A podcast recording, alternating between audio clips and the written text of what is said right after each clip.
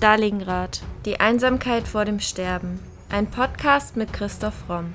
Der Autor spricht über historisch-politische Themen rund um Stalingrad und den Zweiten Weltkrieg. Thema der heutigen Folge: Walter von Reichenau, der braune Sportgeneral.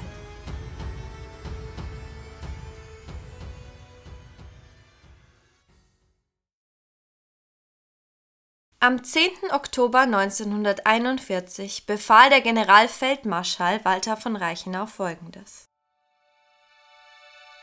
Der Soldat ist im Ostraum nicht nur ein Kämpfer nach den Regeln der Kriegskunst, sondern auch ein Träger einer unerbittlichen völkischen Idee und der Rächer für alle Bestialitäten, die deutschem und artverwandtem Volkstum zugefügt werden. Deshalb muss der Soldat für die Notwendigkeit der harten, aber gerechten Sühne am jüdischen Untermenschentum volles Verständnis haben.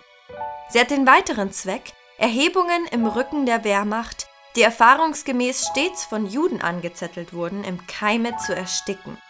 Immer noch werden heimtückische grausame Partisanen und entartete Weiber zu Kriegsgefangenen gemacht. Und wie anständige Soldaten behandelt und in die Gefangenenlager abgeführt. Ein solches Verhalten der Truppe ist nur noch durch völlige Gedankenlosigkeit zu erklären. So interpretierte von Reichenau den berüchtigten Kommissarsbefehl von Hitler. Dieser besagte, dass jeder politische Kommissar nach der Gefangennahme sofort und ohne gerichtlichen Prozess erschossen werden sollte. Die Geschichte dieses Feldmarschalls erzählen wir in der heutigen Podcast-Folge. Walter von Reichenau tritt am 14. März 1903 nach seinem Abitur am Königlichen Gymnasium Düsseldorf als Fahnenjunker in die Königlich Preußische Armee ein. Der Sohn von Generalleutnant Ernst August Friedrich Wilhelm von Reichenau, ein bekannter Artillerist und Ballistiker, und seiner Ehefrau Elisabeth Bernardine kommt dabei zum ersten Gardefeldartillerieregiment nach Berlin. Am 18. Oktober 1903 wird er zum Fähnrich befördert. Einer seiner Brüder ist der Schriftsteller und Publizist Ernst von Reichenau.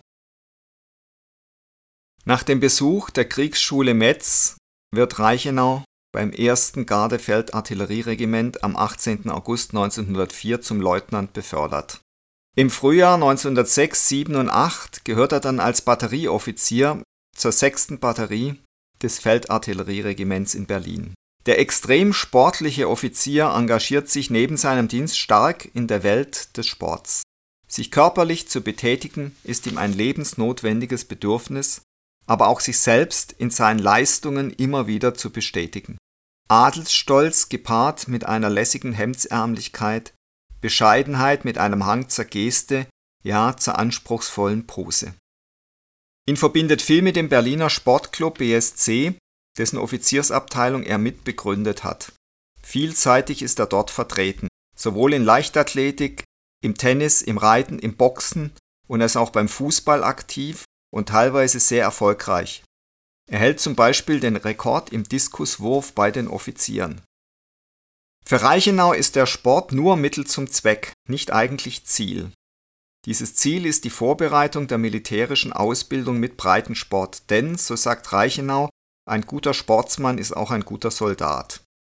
Besondere Bedeutung misst er den Mannschaftssportarten bei, da sie zur Unterordnung des Einzelwillens unter den Gesamtwillen dienen. Sein Ideal ist eine Nivellierung von Standesunterschieden durch den Sport. Aber auch als Sportgeneral, wie er rasch genannt wird, kann er seine Vorstellung in der Wehrmacht nicht durchsetzen. Er lernt dann infolge seiner sportlichen Aktivitäten den späteren Sportprofessor Dr. Karl Diem kennen, der beim Boxen auch sein Sparringspartner ist, und gemeinsam entwickeln die beiden jungen Männer das 1913 verliehene Sportabzeichen. Zu Beginn des Ersten Weltkriegs ist Reichenau Adjutant des 1. Gardefeldartillerieregiments und in dieser Stellung wird er noch im Verlauf des Jahres 1914 zum Hauptmann befördert und mit dem Eisernen Kreuz zweiter und erster Klasse ausgezeichnet im folgenden Jahr wird er zum Generalstab versetzt und im Lauf des Jahres 1915 dient er als zweiter Generalstabsoffizier der 47. Reservedivision sowie anschließend als erster Generalstabsoffizier der 7. Kavalleriedivision. Nach Kriegsende wird Reichenau sofort von der Reichswehr übernommen. 1919 heiratet von Reichenau Alexandrine Gräfin von Malzahn und steigt damit in die höchsten Kreise der altadligen schlesischen Aristokratie auf. Nach dem Krieg ist Reichenau dann Generalstabsoffizier beim Wehrkreis 6, bevor er als Kommandeur der 8. Maschinengewehrkompanie dient. Im Jahr 1921 wird dann sein Sohn Karl Friedrich von Reichenau geboren, der im Zweiten Weltkrieg später als Leutnant bei der Panzergruppe dienen wird. 1923 wird der Sportgeneral zum Major befördert und tritt dem Wehrkreis 3 in Berlin bei. 1925 kommt dann sein zweiter Sohn Joachim von Reichenau auf die Welt, 1928 folgt die Tochter Erika. Er ist daraufhin beim 5. Nachrichtenbataillon in Stuttgart. 1929 wird er zum Oberstleutnant befördert. Am 30. September 1929 übergibt er dann sein Kommando an Major Percy Baron von Ascheberg. Obwohl Reichenau der standesbewusste Sohn eines preußischen Generalleutnants ist, bemüht er sich schon im April 1932 um ein persönliches Gespräch mit dem damaligen Kandidaten für die Reichspräsidentschaft, Adolf Hitler. Sein Onkel, der Präsident des Vereins für das Volkstum im Ausland, trägt dazu bei, dass eine Verbindung zwischen den beiden geschaffen wird. Der 48-jährige Oberst wird nach der Machtübernahme mit dem wichtigen Posten des Chefs des Ministeramtes belohnt. In dieser Funktion leitet er die Politisierung der Armee ein. Die Zerschlagung der Parteien und Gewerkschaften, die Gleichschaltung der Länder und die Abschaffung der Pressefreiheit gehören für ihn zu den Erfolgen der nationalsozialistischen Regierung. Soldaten sollten, so Reichenau, Nationalsozialisten auch ohne Parteibuch sein, denn die besten, treuesten und ernstesten handelten so. Reichenau betreibt weiterhin geradezu fanatisch Sport. Er veranstaltet Waldläufe mit seinen Offizieren und zwar schon als Frühsport noch nicht zum Reglement gehört, und er wird dann später im Polenfeldzug sogar die Weichsel durchschwimmen, was unter Generalen absolut nicht üblich war. Und er ist eben auch einer der Generäle, die sich sehr früh für Hitler interessieren. Fotografieren lässt er sich am liebsten mit Monokel im rechten Auge, es wird geradezu sein Markenzeichen. Gleichzeitig ist er manchmal von geradezu dandyhafter Eitelkeit. Rein fachlich erweist sich von Reichenau als flexibler, einfallsreicher General, der seine Truppen in den Feldzügen gegen Polen und Frankreich effizient und entschlossen führt. Dabei ist ihm die Selbstdarstellung in der NS-Propaganda weniger wichtig als anderen, wie zum Beispiel Rommel. Als er dann Stabschef ist im Wehrkreiskommando 1 in Königsberg, erhält er eben Anfang 32 einen Brief mit dem Absender Adolf Hitler Berlin. Der nationalsozialistische Kanzlerkandidat, der sich in jenen Wochen für die Übernahme der Macht präpariert, legt dem Herrn von Reichenau ein auf wenige Punkte reduziertes Programm seiner künftigen Herrschaft dar. Und es ist auch klar, warum Hitler sich hier an Reichenau wendet. Er befürchtet nämlich, dass die Reichswehr eine Aktion gegen die geplante NS-Revolution machen könnte und er will sich die Reichswehr eben früh loyal und gefügig machen. Und wie man dann später sehen wird, gelingt ihm das auch, allerdings eben dadurch, dass er dann eindeutig auf die Reichswehr setzt, denn die ergibt sich dem Diktator sehr früh und auch freiwillig. Da Reichenau außerdem freundschaftlichen Umgang mit dem ostpreußischen Gauleiter Koch pflegt, wird er im Sommer 32 nach Berlin zitiert, wo er nur knapp der Verabschiedung entgeht.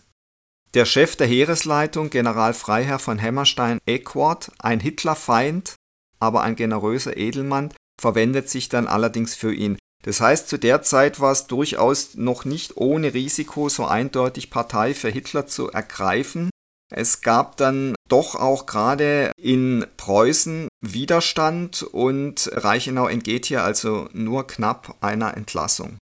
Er lässt sich dadurch allerdings nicht beirren. Beharrlich führt er seinen weniger willensstarken Chef Werner von Blomberg, den Befehlshaber des Wehrkreises 1, ins braune Fahrwasser und der Wehrkreispfarrer Ludwig Müller vermittelt jene Dezemberkorrespondenz, in der Hitler Reichenau sein auf vier Punkte zusammengedrängtes Programm vorlegt. Erstens die Überwindung des Marxismus, zweitens allgemeine seelische, sittliche und moralische Aufrüstung der Nation, drittens technische Aufrüstung und viertens organisatorische Erfassung der Volkskraft für den Zweck der Landesverteidigung. Hitler weiß ganz genau, wem er dieses Programm offeriert. Es verheißt dem nach Aktivität verlangten Reichenau Aufstieg und Macht. Welche Fäden der ehrgeizige Oberst dann in den letzten Januartagen des Jahres 33 spannen wird, um seinen Vorgesetzten Blomberg als Reichswehrminister in Hitlers Kabinett zu bringen, ist heute wenigstens teilweise erkennbar. Walter von Reichenau besitzt alle Eigenschaften, Hitlers Partner zu werden. Das Porträt, das der Historiker Sauer von ihm liefert, zeigt einen von kaltem Machtwillen beherrschten Offizier, der Instinkt für neue Ideen besitzt und mit Hitler die Leidenschaft des politischen Demagogen teilt. Sauer schreibt dazu er war der Typ des Technikers der Macht, des Ingenieurs der Zerstörung, den einst Robespierre für den Offizier der Zukunft gefordert hatte. Während der Endphase der Regierungsverhandlungen im Februar 1933 hält sich Reichenau ununterbrochen in Berlin auf und eilt zwischen dem NS-Hauptquartier und dem Amtssitz des Reichspräsidenten Hindenburg hin und her. Blomberg, ein Offizier der alten Schule und dennoch aufgeschlossen gegenüber Hitlers Mannschaft, scheint sowohl dem greisen Feldmarschall Hindenburg als auch den Nationalsozialisten akzeptabel. Blomberg weiß Reichenau für die geleistete Schützenhilfe zu danken. Er war kaum Minister, als er dem unruhigen Oberst ein Amt anvertraute, das Reichenaus Ehrgeiz vorerst befriedigte. Reichenau avancierte zum Chef des Ministeramts im Reichswehrministerium und damit zu Blombergs offiziellem Einflüsterer. Fortan sitzt Reichenau am Schaltwerk der Reichswehrpolitik. Er wird persönlicher Berater des Reichswehr- und späteren Kriegsministers. Durch ihn kommt Reichenau in Kontakt mit weiteren führenden Nationalsozialisten. Blombergs Reichenau sagte zu dieser Zeit, niemals war die Wehrmacht identischer mit dem Staat als heute. Und der völkische Beobachter triumphierte am 6. Februar 1933 das Reichsheer Schulter an Schulter mit dem neuen Kanzler. Reichenau ist sich bei all seinen Umtrieben durchaus über das Revolutionäre in der neuen Reichswehrpolitik im Klaren. Und er sagt, Zitat, Morsches im Staat muss fallen, das kann nur mit Terror geschehen, die Partei wird gegen den Marxismus rücksichtslos vorgehen. Aufgabe der Wehrmacht Gewehr bei Fuß. Nur einer der Offiziere, ein Oberstleutnant Ott, protestiert gegen diese neue Gangart und wird versetzt. Blomberg wiederum trägt dafür Sorge, dass der neue Kurs auch in den deutschen Ländern gesteuert wird. Das zeigt sich, als Hitler am 11. März den Wunsch äußert, die schwarz-rot-goldene Flagge der Republik durch das Hakenkreuztuch zu ersetzen. Vizekanzler Franz von Papen versucht gegen diesen Plan den Widerstand des Kabinetts zu mobilisieren, doch Blomberg lehnt ab. Er sagt, die außerordentlichen Verdienste, die sich die NSDAP erworben habe, rechtfertigten die Erhebung des Hakenkreuzes zum neuen Staatsemblem durchaus. Adolf Hitler weiß die unverdrossene Loyalität, derer sich Blomberg und Reichenau stets befleißigen, mit gleichem Entgegenkommen zu honorieren.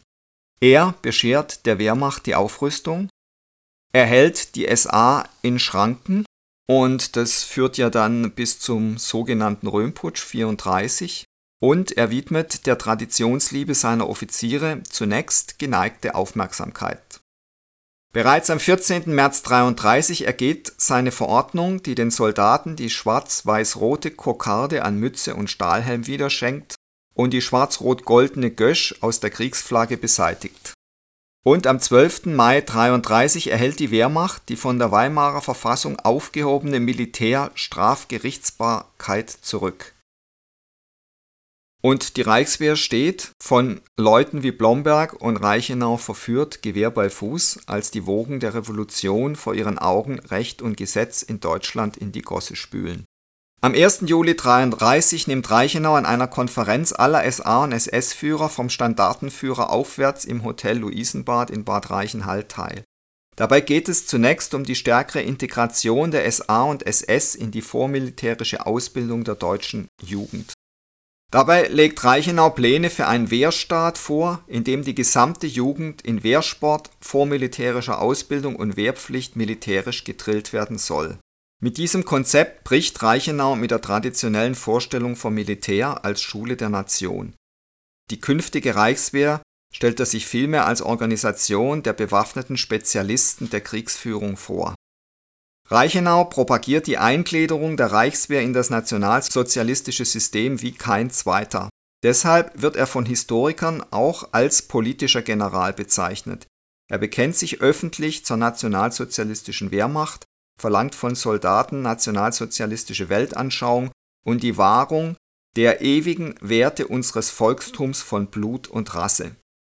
Trotz dieser Bekenntnisse soll er nach Angaben seiner Mitarbeiter selbst kein überzeugter Nationalsozialist gewesen sein. Vielmehr zielt seine Militärpolitik darauf ab, den Berufsoffizieren eine starke Stellung im wehrfreudigen NS-System zu sichern die SA-freundliche Haltung Reichenaus zeigt sich auch in seiner Weisung vom Oktober 1933 an die Wehrkreiskommandos. Am 18. Januar 1934 wird er dann zum Generalmajor befördert. Sein Rangdienstalter wird dabei auf den 1. Januar 1934 festgelegt. Am 1. Februar 1934 wurde er dann durch die Umbenennung seiner Dienststelle zum Chef des Wehrmachtsamts im Reichswehrministerium ernannt in diesem Moment gerät er in Konflikt mit dem SA-Chef Röhm. Denn Ende Juni 1934 gehört Walter von Reichenau zu den Kräften innerhalb der Reichswehr, die Hitler zur mörderischen Niederschlagung des vermeintlichen Röhm-Putsches drängen werden. Hohe Offiziere der deutschen Wehrmacht ärgern sich über den Machtzuwachs der SA und Reichenau beginnt, die Möglichkeit eines Militärputsches gegen Hitler zu befürchten. Damit wäre Reichenaus Karriere beendet. Deshalb konspiriert er mit Hermann Göring und Heinrich Himmler gegen Röhm und die SA. Himmler bittet Reinhard Heydrich, ein Dossier über Röhm zusammenzustellen. Heydrich, der ihn ebenfalls fürchtet, fabriziert Beweise dafür, dass Röhm von den Franzosen 12 Millionen Mark gezahlt worden wären, um Hitler zu stützen. Hitler mochte Röhm allerdings und weigerte sich zunächst, den von Heydrich zur Verfügung gestellten Unterlagen Glauben zu schenken. Röhm ist einer seiner ersten Unterstützer gewesen, und ohne seine Fähigkeit, in den frühen Tagen der Bewegung Armeegelder zu erhalten, wäre es unwahrscheinlich, dass sich die Nazis jemals etabliert hätten. Die SA unter Röhms Führung hatte auch bei der Zerschlagung der Opposition während der Wahlen von 32 und 33 eine entscheidende Rolle gespielt.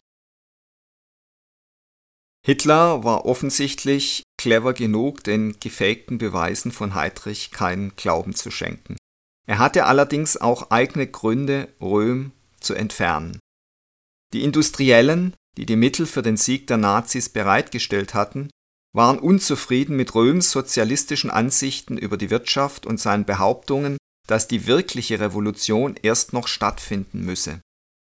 Viele Leute in der Partei missbilligten auch die Tatsache, dass Röhm und viele andere Führer der SA Homosexuelle waren. Also hier trifft eben auf der einen Seite das bürgerlich-kapitalistische Lager auf das Freikorpslager, auf die ganzen aus der Bahn geworfenen Soldaten und Offiziere, die dann nach dem Ersten Weltkrieg sich in den Freikorps und dann in der SA organisiert haben und die eben durchaus durch ihre Kriegserfahrung sozialistische Vorstellungen hatten. Und Hitler stellt sich hier ganz klar auf die Seite der Wirtschaft und der Reichswehr weil er weiß, dass das die Mächtigeren sind und weil er zum Beispiel, das hat er auch in Gesprächen mit Rauschning geäußert, überhaupt nicht dran glaubt, dass es sinnvoll ist, den Kapitalismus abzuschaffen. Am 29. Juni 1934 trifft Hitler dann in Begleitung der SS in Bad Wiessee ein, wo er Ernst Röhm persönlich festnimmt. Angeblich gehört Reichenau mit Hermann Göring und dem Reichsführer SS Heinrich Himmler zu dem Triumvirat, das an dem 30. Juni 1934 über Leben und Tod zu entscheiden hat. Die drei Männer gehen gemeinsam Namenslisten durch und entscheiden durch Kopfschütteln oder Nicken, wer sterben muss. Im Zuge dieser Vorgänge werden auch Reichenaus beide Vorgänger im Amt, General der Infanterie Kurt von Schleicher und Generalmajor Ferdinand von Bredow, ermordet. Man sieht, dass also nicht nur SS, SA und die Nazis hier skrupellos Leute massakriert haben, die ihnen im Weg standen, sondern auch Reichenau ist hier völlig skrupellos, Leute, die er gut kannte, ja, sterben zu lassen, hinrichten zu lassen. Neben Reichenaus professionellen Fähigkeiten beim Aufbau der Reichswehr dürfte die stete Hervorhebung seiner NS-Gesinnung bewirkt haben, dass Hitler ihn 34 und 38 als neuen Oberbefehlshaber des Heeres ins Auge fasste.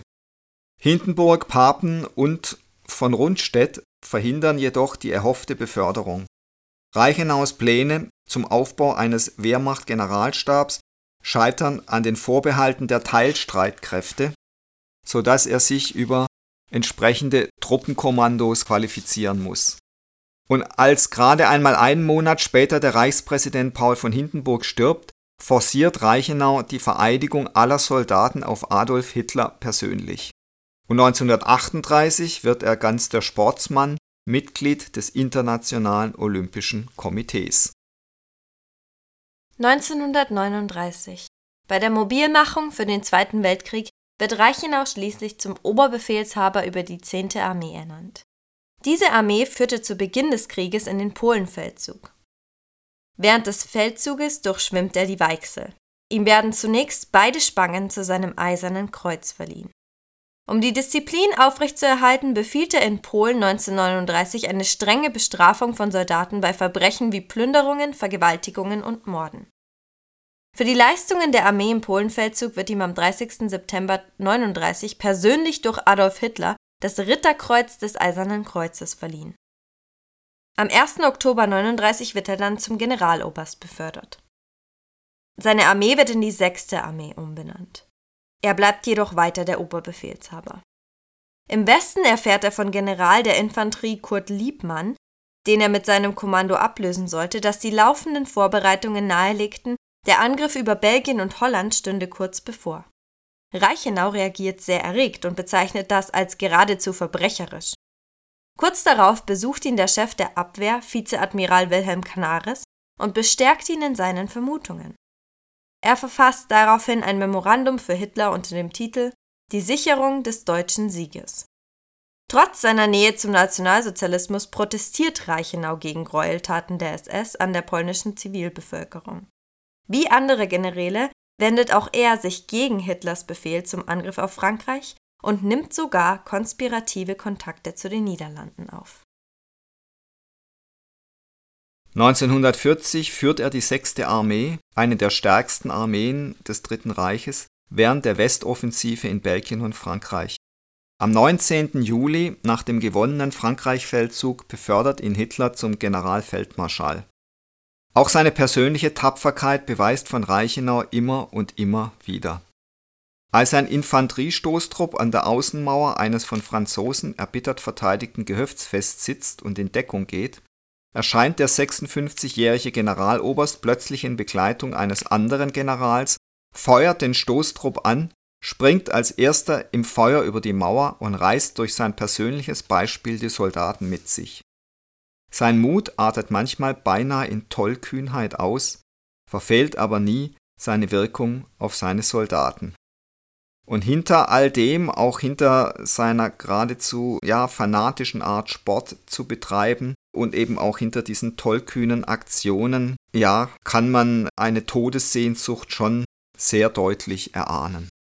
Und dass Reichenau eben jetzt nicht nur dieser immer positive, gut gelaunte Haut drauf war, als der er sich gern gegeben hat, das sieht man auch an der ganz starken Ambivalenz in seiner, in seiner Persönlichkeit. Auf der einen Seite, ja, ist er ein Bewunderer von Hitler, redet ihm das Wort, will die Wehrmacht nationalsozialistisch machen. Auf der anderen Seite ist er aber jetzt, als es darum geht, auch dem Westen, also Frankreich und England, den Krieg zu erklären, total dagegen und hat durchaus auch den Mut, sich in diesem Memorandum dagegen zu stellen.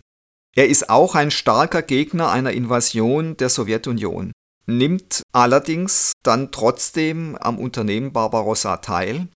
An der Spitze der 6. Armee gelingt es seinen Truppen, Kiew, Belgorod, Charkow und Kursk einzunehmen, und zwar in kürzester Zeit. Reichenau ermutigt seine Soldaten, Gräueltaten gegen die Juden in dem von ihm kontrollierten Gebiet zu begehen. Einmal sagt er zu seinen Männern, wir müssen den jüdischen Untermenschen eine harte, aber gerechte Vergeltung auferlegen. Und auch das steht in krassem Widerspruch dazu, dass er eben im Polenfeldzug noch hart gegen solche Gräueltaten vorgegangen ist. Also er unterscheidet ganz offensichtlich stark zwischen Juden und Nichtjuden. Und er führt hier eben die berühmt-berüchtigte sechste Armee, die später dann General Paulus übernommen hat und die dann in Stalingrad zugrunde gegangen ist. Und es gibt auch Spekulationen von Historikern, ob es eben unter Reichenau auch zu dieser, dieser Opferung der sechsten Armee gekommen wäre oder ob Reichenau genug Mut besessen hätte, sich hier gegen die Führerbefehle zu stellen. Darüber kann man nur spekulieren. Auf jeden Fall tritt er schon auch immer wieder ganz entschieden gegen Hitler auf, gerade jetzt im Krieg.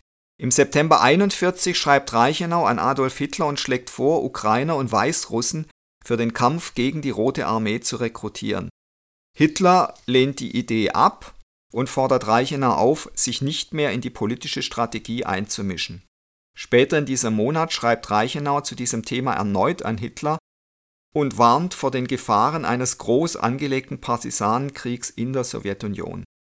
Also auch hier stellt er sich gegen Hitler und auch hier, sage ich mal, hat er aus deutsch-militärischer Sicht den, den vernünftigen Ansatz, dass man Ukrainer und Weißrussen gegen die Rote Armee kämpfen lässt. Ich meine, also speziell die Ukrainer hatten ja da gerade Furchtbares hinter sich. Stalin hat in der Zwangskollektivierung also Millionen von Ukrainern verhungern lassen.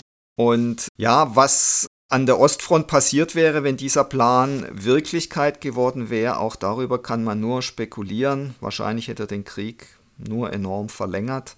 Das weiß man heute nicht. Aber all diese Verwicklungen, die damals stattgefunden haben, sind natürlich auch mit Vorgeschichte für den schrecklichen Krieg, der jetzt gerade zwischen der Ukraine und Russland stattfindet.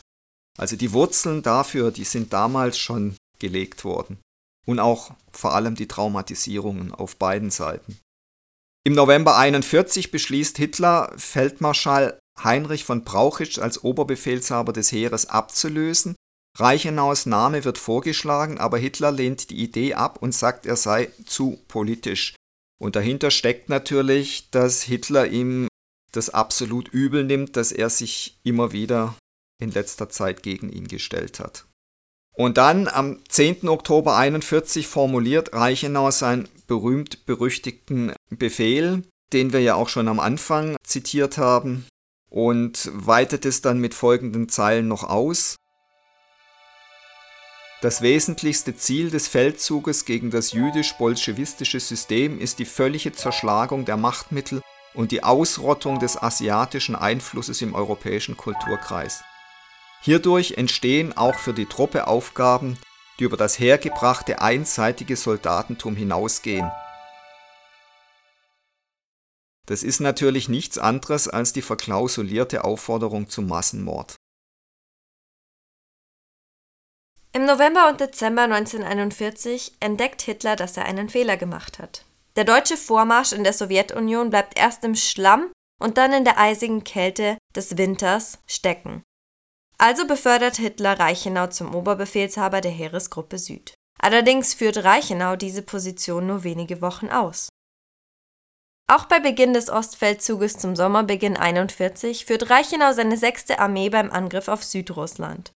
Dabei kommt es in der Folge in seinem Armeegebiet zu vielen Kriegsverbrechen durch die Einsatzgruppe C unter den SS-Brigadeführern Dr. Rasch, später Dr. Thomas bzw. dem Sonderkommando unter dem SS-Standartenführer Blobel. Bei einem Sturmangriff 41 verdient sich Reichenau das Infanteriesturmabzeichen. Ende Juli 1941 ist der SS-Brigadeführer und Generalmajor der Waffen-SS Richard Herrmann unterstellt seine Kompanie erschießt bis Mitte September 1941 etwa 6000 Menschen. Dazu erlässt Reichenau als OB und seine unterstellten rückwärtigen Befehlshaber Säuberungs- und Befriedungsaufträge ausführen. Er äußert aber auch Zweifel an der Zweckmäßigkeit der deutschen Besatzungspolitik in der Ukraine. Die rücksichtslose Ausbeutung zwinge die Bevölkerung zu einem bewaffneten Widerstand, so Reichenau, die damit zu einer schweren Gefahr für die Truppe und ihre rückwärtigen Verbindungen werden könne. Am 20. August 1941 zieht die 295. Infanteriedivision durch Bielala Zerkow. Dabei entdeckt man ein Haus, in dem 90 Kinder vom Säuglingsalter bis zu sieben Jahren festgehalten werden. Ihre älteren Verwandten sind bereits ermordet worden.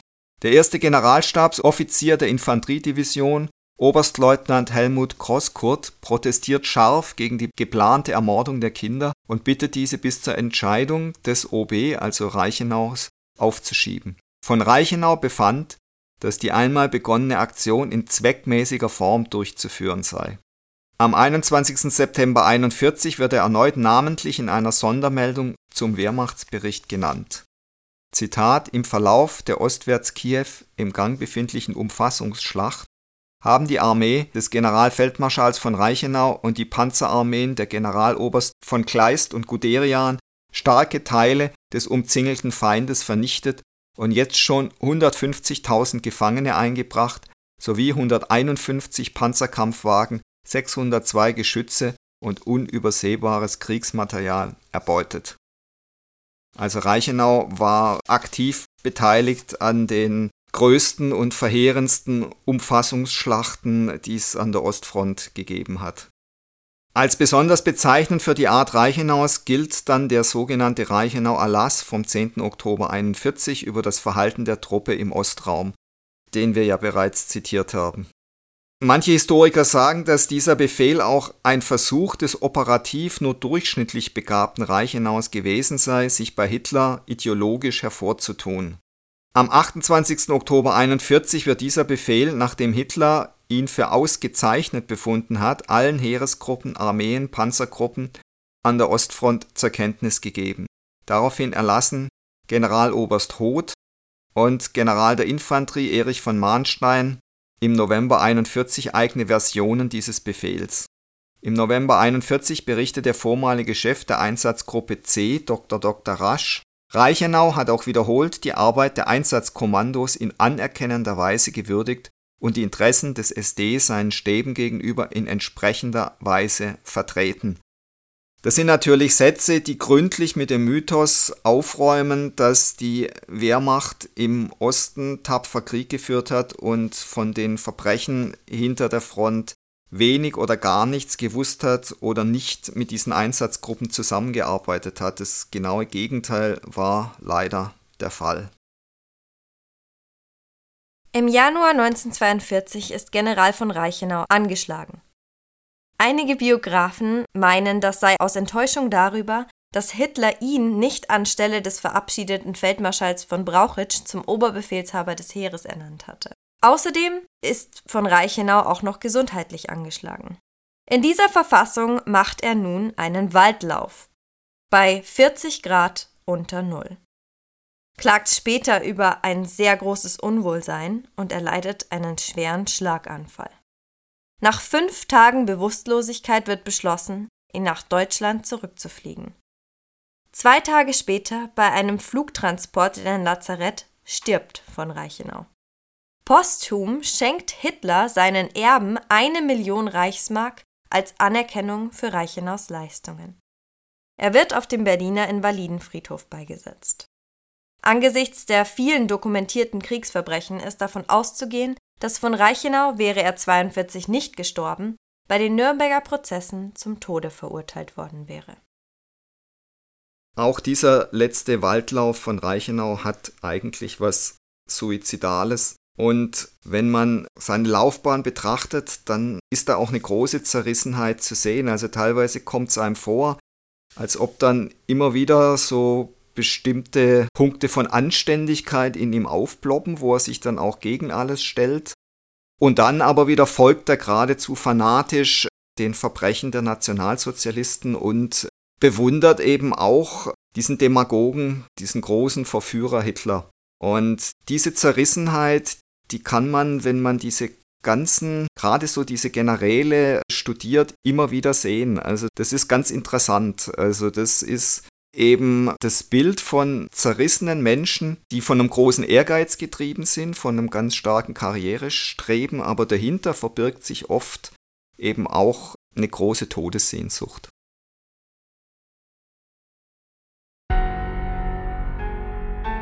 Das war Folge 150 unseres Podcasts Stalingrad, die Einsamkeit vor dem Sterben.